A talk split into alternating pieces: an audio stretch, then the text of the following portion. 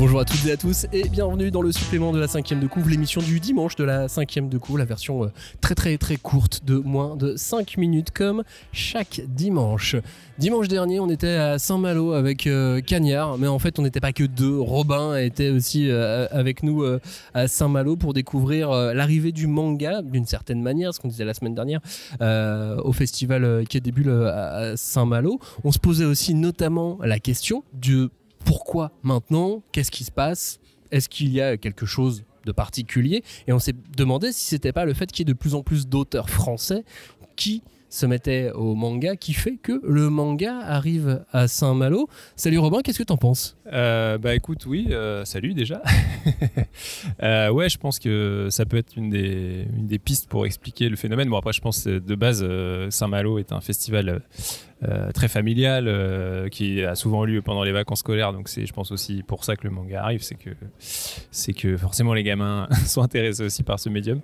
Mais c'est vrai que Saint-Malo étant un, un festival euh, organisé par euh, une association d'auteurs, bah, peut-être que le fait qu'il y ait des auteurs français de manga, c'est une, raison qui peut expliquer que euh, de plus en plus euh, le manga euh, arrive euh, à Saint-Malo. Et d'ailleurs, euh, quand on visite le petit espace euh, de manga euh, de Quai des euh, il y a quand même pas mal d'auteurs qui sont là euh, pour des dédicaces. C'est quand même des, choses euh, justement intéressantes. euh, et je pense euh, pour un public curieux et notamment de, gamins, bah, c'est intéressant aussi de pouvoir rencontrer les auteurs. Quoi.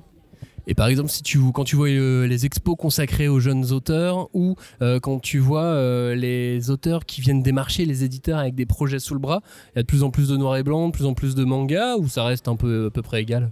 Alors, bah, ce qu'on voit de plus en plus, effectivement, c'est euh, un peu de la BD que j'appellerais hybride, quoi, avec vraiment euh, des influences qui se mélangent. Mais ça, je pense que c'est tout simplement lié à la génération euh, des auteurs qu'on voit. Quoi. Plus tu es jeune, plus tu as potentiellement lu du manga quand tu étais, quand étais jeune.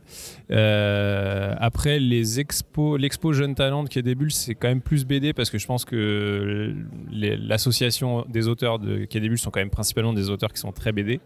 Mais mais c'est vrai que quand on fait les rendez-vous jeunes talents en tant qu'éditeur, on voit beaucoup de dossiers euh, de, jeunes auteurs qui maintenant veulent se lancer, faire du manga. Moi, je me rappelle très bien que, alors c'était pas à des Bulles, c'était à Angoulême, mais j'avais pu rencontrer euh, Keto Valero, qui est l'auteur de Darwin, qui est sorti finalement, le manga qui est sorti finalement chez Ankama. Donc c'est vrai que euh, je pense que pour des auteurs qui veulent se lancer dans le manga français, euh, les festivals, c'est évidemment des lieux privilégiés. Quoi. Bah du coup, ce que je te propose, c'est que d'ici la fin de l'année, on fasse un petit point sur tous les mangas de création, ou même mieux, qu'on ne se contente pas de s'arrêter au format manga et qu'on aille voir aussi les BD qui, re- qui Oui. pourraient ressembler au manga, ouais. Oui, oui, bah, toutes ces BD qui empruntent au code, euh, au code manga, euh, il y a plein d'auteurs qu'on pourrait citer, mais effectivement, de plus en plus, euh, que ce soit dans le manga pur ou dans euh, le roman graphique au sens large, tu as de plus en plus d'auteurs où les, in- les influences manga sont prégnantes. Quoi. Donc euh, c'est sûr qu'il y a de plus en plus de créations qu'on pourrait, euh, nous, euh, la cinquième de couve, euh, traiter ou en tout cas analyser euh, du fait de tous ces codes. Quoi. On fait un top 10 d'ici la fin de l'année alors? Bah, je pense on fera un super tableau croisé dynamique comme tu aimes les faire, si bien Max. Merci beaucoup Robin. Euh, Voilà, c'était le, dernier morceau de la cinquième de couve euh, en direct de Saint-Malo au bord de la mer. Parce que oui, la cinquième de couve voyage beaucoup cette année. On, a décidé d'aller au, au bord de la mer. Est-ce qu'avec Cagnard, vous allez vous baigner tout nu ce week-end? Bah écoute, euh, j'étais un peu sceptique parce que il faisait, il faisait assez moche quand on est arrivé, mais là, euh, là à l'heure où on parle, je vois qu'il y a un très grand soleil, donc peut-être que ça va nous, nous inciter finalement à y aller.